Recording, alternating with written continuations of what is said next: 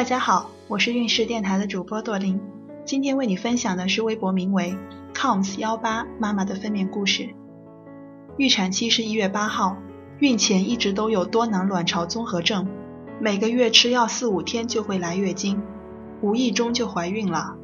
三十七周的时候开了住院单，第二天早上九点多就开始宫缩，后来十一点就痛得厉害了。婆婆煮了些速冻饺子。我已经痛得不想吃，但是还是强迫自己吃完。吃完后洗头洗澡，收拾东西去医院。因为看了很多人的生产日记，还怕医院不收我呢。一点多到了医院之后，检查开了一指，因为没有床位，只能在待产室躺下。那个时候我还可以和朋友聊天。我问他会越来越痛吗？我感觉现在的痛还能忍受呢。他说会越来越痛，到时候你就会没有力气跟我发微信的。后来被护工用轮椅推去做 B 超，宫缩来的时候已经痛得不行了，回来之后就是漫长的等待，因为待产室家属不能进去，我就只能一个人熬着。到了五点多，老公买来晚饭，我只能趁着不疼的时候吃两口，后来实在吃不下了就回去躺着。内检我觉得还好，不是很痛，护士也教我怎么呼吸，怎么减轻疼痛，一直到了晚上六点才开了四指。那个时候待产室一下子空了，可能是交接班。我在床上默默地等着。到了八点多，助产士问我是不是痛得厉害，他说有个仪器可以给我缓解一下。我以为要给我用无痛了，马上答应。谁知道那个东西只是刺激穴位，通电的，麻麻的，对我来说没有效果。后来他又叫我坐在瑜伽球上动，我痛得完全不想动，趴在瑜伽球的固定架子上。到了十一点，内检开了八指，医生说给我人工破水加快产程。那个时候就叫我通知家人准备好小孩的衣服。有个比较有经验的医生说胎位很正，不是前半夜就是后半夜的事儿了。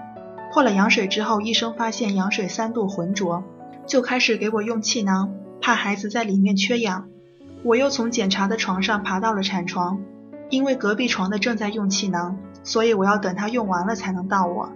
那个气囊就是感觉塞一个东西进去，然后打气。具体的感受我已经忘记了，就是痛。